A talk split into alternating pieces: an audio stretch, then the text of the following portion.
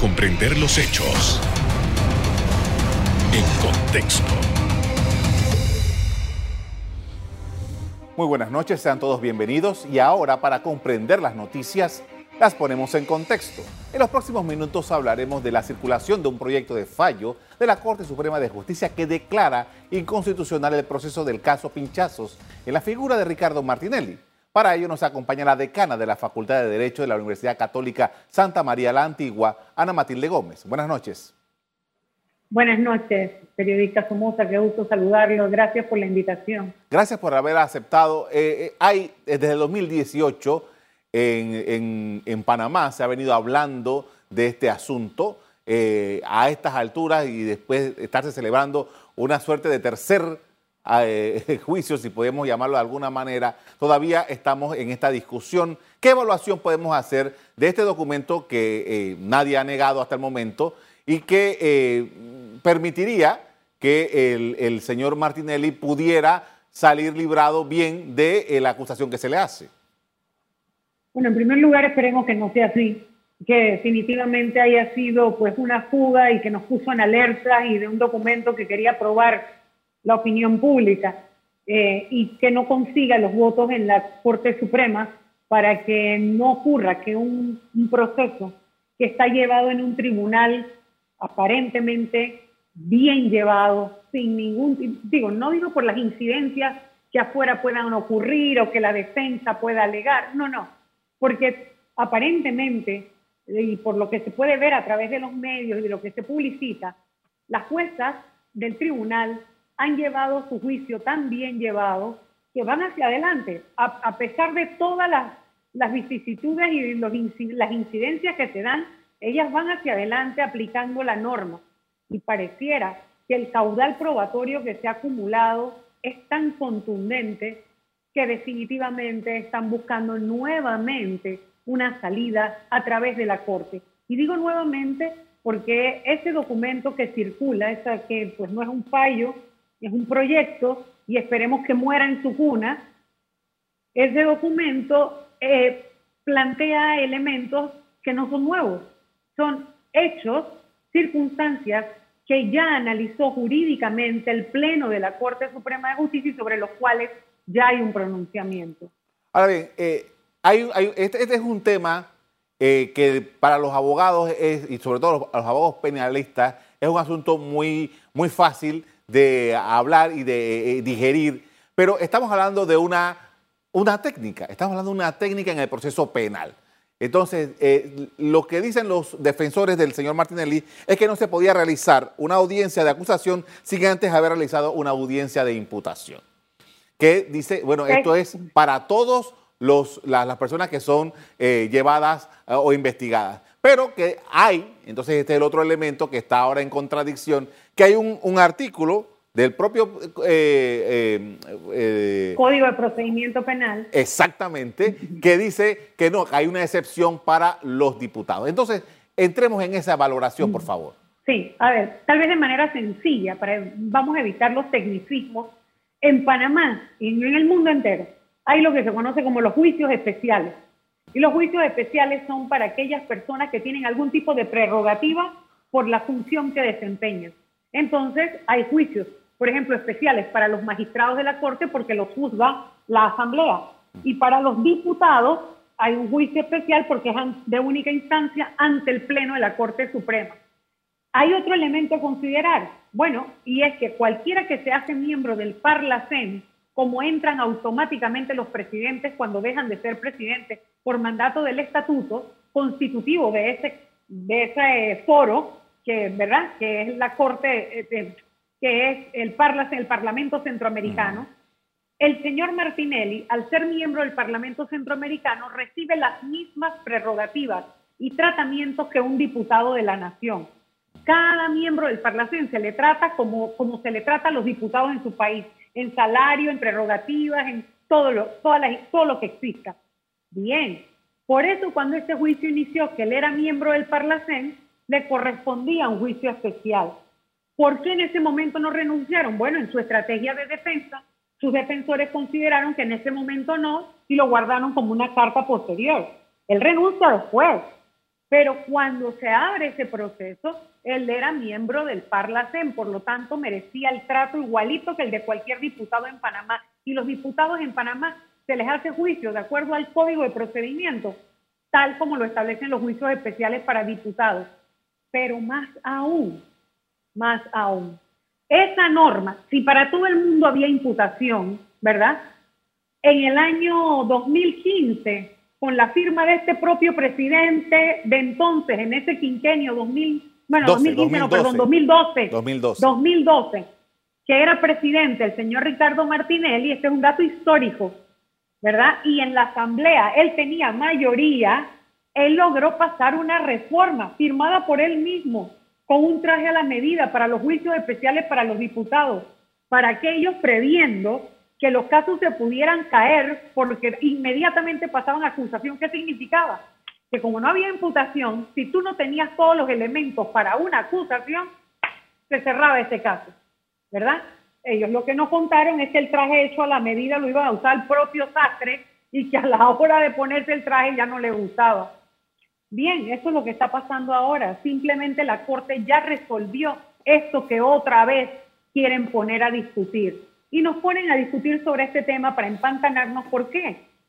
Porque nos distraen de un caso que es emblemático, que tiene evidencia contundente, que pareciera ir dirigido a una, a una salida, pareciera de condena, evidente, porque los hechos están más que probados, ¿verdad?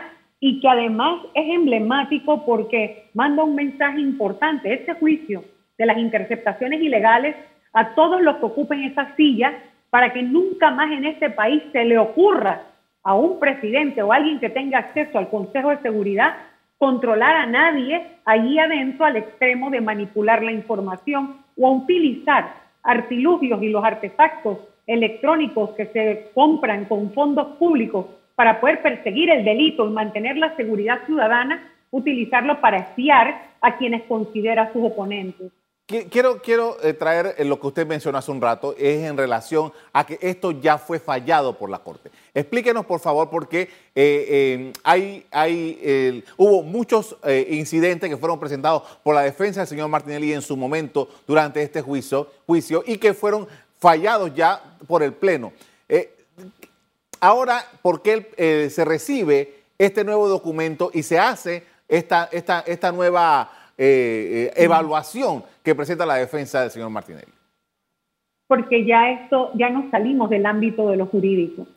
Esto, si nosotros nos empezamos a, si nosotros nos mantenemos tratando de hacer un análisis solamente jurídico a los hechos que están ocurriendo, no vamos a encontrar norma que nos ampare y nos vamos a empantanar.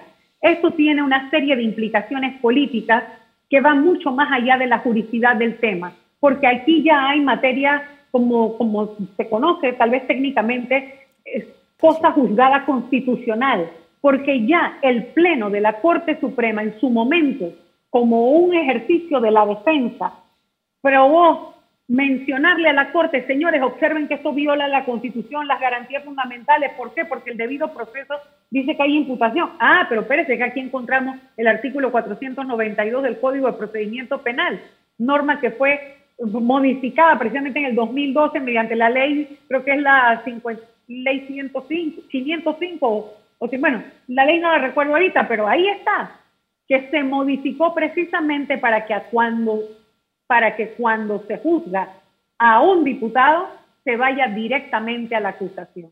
Eso, esa situación jurídicamente ya fue resuelta. Cualquier otro debate es de otro carácter que no es jurídico. Con esto vamos a hacer una pausa para comerciales. Al regreso seguimos en el análisis de las interpretaciones jurídicas y políticas sobre la legalidad del caso Pinchazos. Ya volvemos.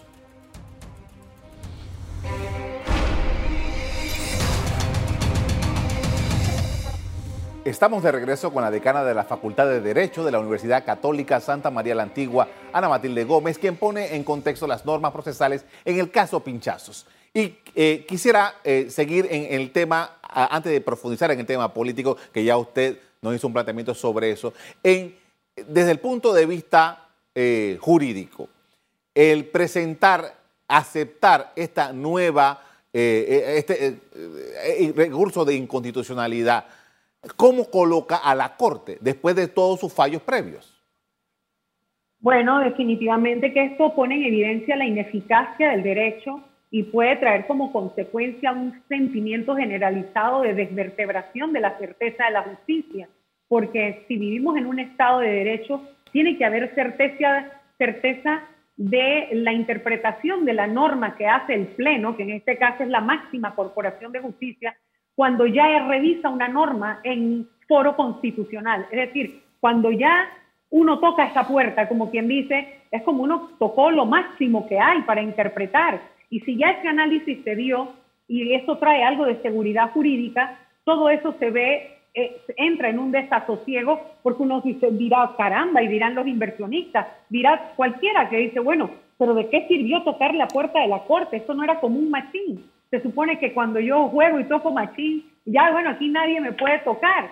Bueno, resulta que ya la corte revisó ese tema hacer que la Corte nuevamente revise sin ningún elemento nuevo, adicional, sin ninguna condición excepcional que implicara que se tuviera que volver a revisar por, por, los daños que eso produce, que no lo hay. Al contrario, al revisarlo se produce el daño de la inseguridad jurídica y la inseguridad que trae que no haya certeza de la, de, la, de la, de la, de la juridicidad del trabajo de la Corte. O sea, de la permanencia en el tiempo, de que, de que haya magistrados que, que estén analizando constitucionalmente algo que no tiene ningún conflicto constitucional. Ahora, eh, quisiera saber, para el caso de la inconstitucionalidad, para los efectos de Panamá, entendemos que, entiendo que en, términos eh, regulares, la jurisprudencia en Panamá no es un elemento que se pueda eh, llamar en un momento determinado. Pero para el, tema de la inconstitucionalidad se puede decir que esto es una cosa que puede ser, oye, aquí hay una jurisprudencia ya de la, sentada por la propia Corte.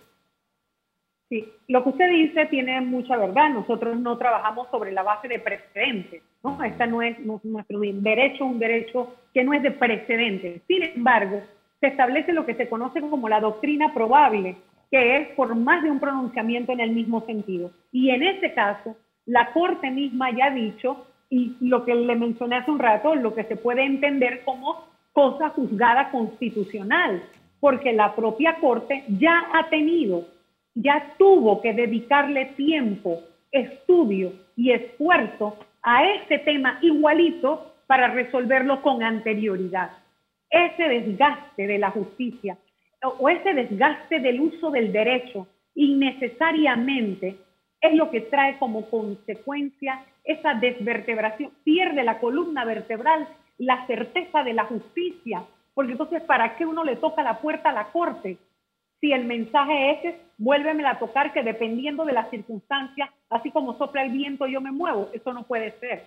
Ningún Estado de Derecho puede funcionar de esta manera, porque uno de sus pilares fundamentales es la certeza de la independencia judicial y la certeza de que las decisiones de la Corte, como lo dice la Constitución, que eso sí es constitucional, son finales definitivas y obligatorias. Entonces, para los efectos de esta revisión, no tiene ningún sentido volver a ocupar a la Corte Suprema de Justicia en este mismo tema.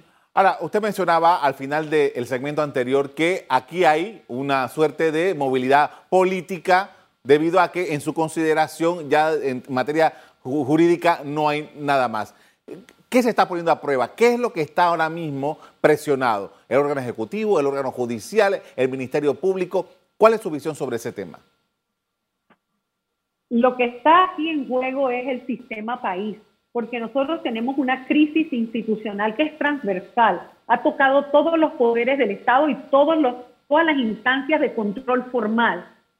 Cuando ocurren cosas como esta, que lo que abren es un espacio de impunidad, el mensaje que se manda al mundo que nos mira es que en Panamá uno de los negocios más rentables es la política y que sentados en la política cualquier negocio es posible y que la impunidad puede ser una mercancía en venta. Es eso, así es como yo lo veo. Entonces, eso es lo delicado del sistema país, porque nosotros estamos haciendo ingentes esfuerzos por salir de listas discriminatorias y el, el trabajo de la justicia o la certeza de la justicia que cierre espacios a la impunidad es uno de los pilares fundamentales para no ser considerados paraísos que obstaculizan o que no cumplen, que no persiguen el crimen organizado o que de alguna manera eh, se prestan para que, para que haya eh, em, la posibilidad de, de de la acción de la justicia. Ahora bien, el, expresidente Martinelli y sus defensores han estado haciendo observaciones respecto a la filtración misma de este proyecto de fallo que entiendo tiene como 50 páginas eh, y que dice que se usa para eh, manipular, etcétera y tal. Eh, el hecho de que nosotros hayamos conocido, porque, y reitero, nadie ha negado la veracidad de este documento. El órgano judicial no ha dicho nada hasta este momento sobre ese documento que ha circulado y tiene ya varios días andando por ahí. El hecho de que se conozca eso, ¿qué evaluación hacemos de eso? Bueno, en efecto es una filtración indebida, en eso estamos claros, pero una vez que se ha publicitado la información, nosotros no nos vamos a empantanar como hacedores de opinión pública en perder el tiempo en lo, formal sin ir al fondo el fondo de lo que esto podría traer como consecuencia. Evidentemente que como a nosotros no nos toca juzgar la filtración y nosotros sabemos quién lo filtró, ni a usted ni a mí fue que no lo filtraron, nosotros lo que estamos analizando son las repercusiones que podría tener un, e, el efecto tan negativo que una cosa como esa que se pretende consiguiera los votos favorables en la Corte Suprema de Justicia. Ahora que Panamá, eh, comencé haciendo esta observación porque realmente eh, eh, cuando uno suma, en Panamá está con esto desde el año 2015, cuando se presentó por primera vez el caso, y el señor Martinelli está en Panamá desde el año 2018 con este asunto. ¿Qué ha significado para el órgano judicial y para todo el sistema político de Panamá un caso como este tan largo? Estos casos traen mucho desgaste, no cabe la menor duda. Los casos de altísimo perfil, como es el juzgamiento de un expresidente de la República, y sobre todo por el tipo de delito que es, porque es un delito de una profunda violación a los derechos humanos, a las garantías individuales, a un abuso de poder. O sea, aquí se está debatiendo el ejercicio del poder, el sistema mismo democrático. Por eso le digo que es tan fundamental desde el punto de vista histórico y desde el punto de vista emblemático el mensaje que se le manda a todos los que ocupan y van a ocupar esa silla, en el sentido de que nunca más se atrevan a utilizar un recurso público para perseguir a aquellas personas que consideran son sus adversarios o personas simplemente en las que quieren meterse en sus vidas por la razón que sea para controlar y para manipular. Así que realmente, eh, mire, definitivamente que es un desgaste muy grande. El Poder Judicial sabe que se está jugando en esto su propio prestigio, porque no puede ser posible. O sea, realmente un sistema, el sistema de administración de justicia, es evaluado no solamente por la cantidad de carteristas, roba autos, eh, de homicidios que usted pueda condenar, sino también cuando el poder mercantil o cuando el poder económico y el poder político toca tu puerta o llega a tu estrado o se sienta en tu silla, cómo tú logras funcionar. Es allí donde se ve realmente eh, el efecto de la acción de la justicia. Y Panamá eh, tiene una particularidad, y, yo no sé qué valoración hace usted sobre el tema, porque en Panamá realmente eh, los delitos de, esta, de, estos niveles difícilmente llegan a un, a, este, a este estrado en el que nos encontramos. Eh, eh, ha sido una debilidad institucional del país de que este tipo de delitos de este nivel lleguen a estas, a estas instancias. Definitivamente, esa es una de las grandes debilidades que nos tiene a nosotros históricamente eh, señalados como, como paraísos, ¿no? Que por un lado será fiscal, pero también por el otro de impunidad porque el sistema se pone a prueba realmente con los delitos conocidos como los de cuello blanco, los delitos de muy alto perfil, aquellos delitos en los que el poder económico y el poder político tienen, llegan al sistema y el sistema se pone genuflexo, el sistema se arrodilla o el sistema es incapaz de mostrar sus garras o sus dientes. Con la norma, nadie está pidiendo que hagan cosas distintas. Mm. Lo que se pide es que se aplique el derecho y realmente esto nos pone en evidencia una vez más como un país en el que se ha mercantilizado la política y se ha politizado la justicia. Y por eso es que necesitamos una reforma profunda del Estado. Con esto vamos a hacer otra pausa para comerciales. Al regreso seguimos poniendo en contexto el proyecto del fallo del caso Pinchazos. Ya volvemos.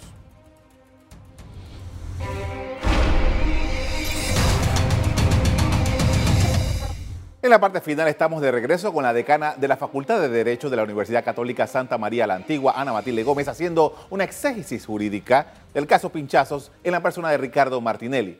Y eso es justamente lo que quería eh, eh, reservar para este momento.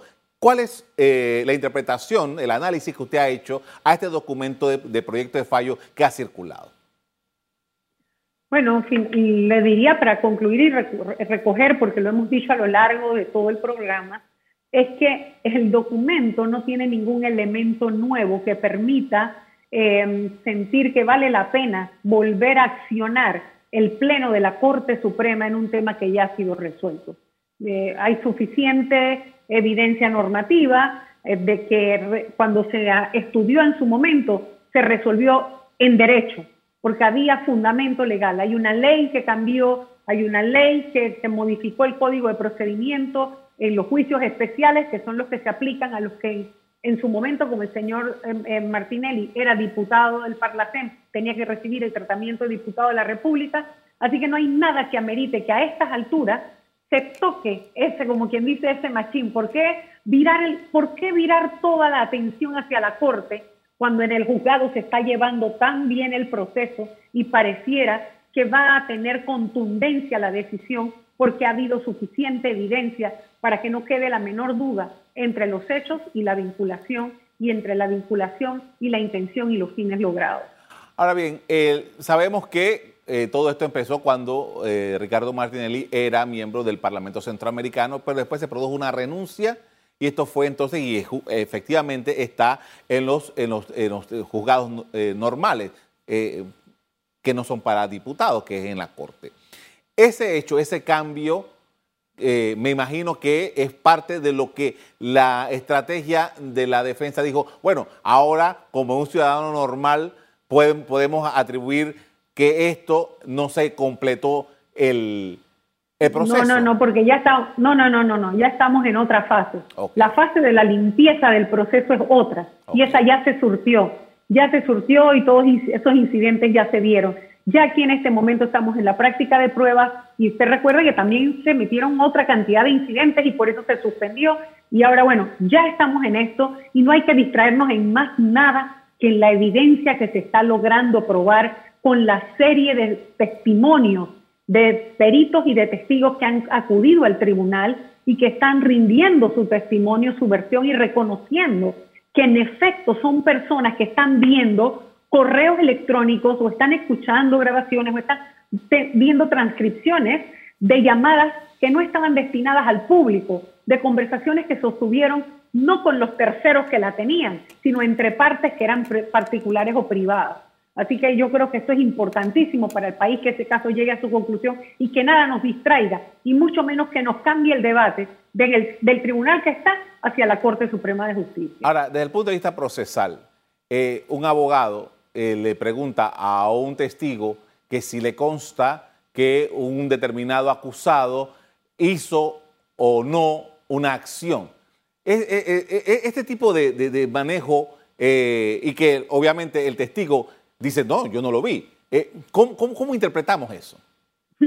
Bueno, eso es exactamente tratar de darle el juego al testigo, ¿no? De enredar al testigo, porque no se trata, todos los testimonios, el conocimiento de los hechos, no solamente se da de manera directa, se da por manera indirecta también. Y no solamente es el producto que usted haya visto que lo hizo, sino que usted sepa cómo funcionaba. Y conocer el funcionamiento del Consejo. Y saber que también en ese mismo quinquenio, con ese mismo gobierno y por decisión de ese mismo presidente, se cambió la ley que hacía que se reportara solamente a él lo que se diera en el Consejo y que todos los que hemos sido servidores públicos de muy alto nivel, como ha sido mi caso, sabemos perfectamente cómo se maneja a esos niveles la autoridad. Es decir, ningún funcionario de dentro del Consejo le va a obedecer a cualquiera. No es cualquiera el que lo va a llamar y le va a decir tráeme o graba o búscame o tráeme aquí para escuchar. Eso no, no es cualquiera el que puede dar esa, esa orden o esa instrucción. Otra pregunta de, carácter técnico. Sabemos que eh, por este mismo caso hay otras dos condenas que ya se dieron de dos funcionarios del Consejo de Seguridad. Eh, para los efectos de eh, este caso, las juezas, las, tres que están funcionando en este tribunal, ese fallo que ya se dio con estos otros dos involucrados, ¿Tiene algún efecto en lo que ellas están viendo aquí o eso no tiene ninguna relación? Podría tenerlo en cuanto a la sana crítica, al conocimiento del juez, pero ellas tienen que basar su decisión en lo que en su, en su proceso se ha logrado probar. Ahora bien, eh, ya finalmente quisiéramos saber sus reflexiones finales frente a eh, este momento en el que nos encontramos y, y, la proyección que hay para tanto el punto de vista jurídico como el punto de vista político con el caso Pinchazos. Bueno, finalmente mi reflexión es hacer un llamado a la ciudadanía en general, que este es un tema que nos debe alertar a todos de la posibilidad de que los grandes poderes toquen la acción de la justicia, porque aunque pensemos que eso, no me toca a mí o eso no es conmigo, allá ellos, realmente el mensaje que se manda al mundo es que en Panamá, desde la política y desde el poder, cualquier negocio es posible. Y eso es muy peligroso para una democracia, sobre todo una democracia tan frágil como la nuestra, por la debilidad institucional que tenemos. Le agradezco mucho por habernos acompañado esta noche con sus reflexiones sobre este importante caso. Muy amable. Gracias a ustedes. El documento de proyecto de fallo atribuido al magistrado Cecilio Sedalice está circulando en Panamá desde el viernes pasado y hasta el momento no se ha dado ninguna reacción del órgano judicial. Ningún magistrado se ha desvinculado del documento ni lo ha negado. Hasta aquí el programa de hoy. A usted le doy las gracias por acompañarnos y me despido invitándolos a que continúen disfrutando de nuestra programación. Buenas noches.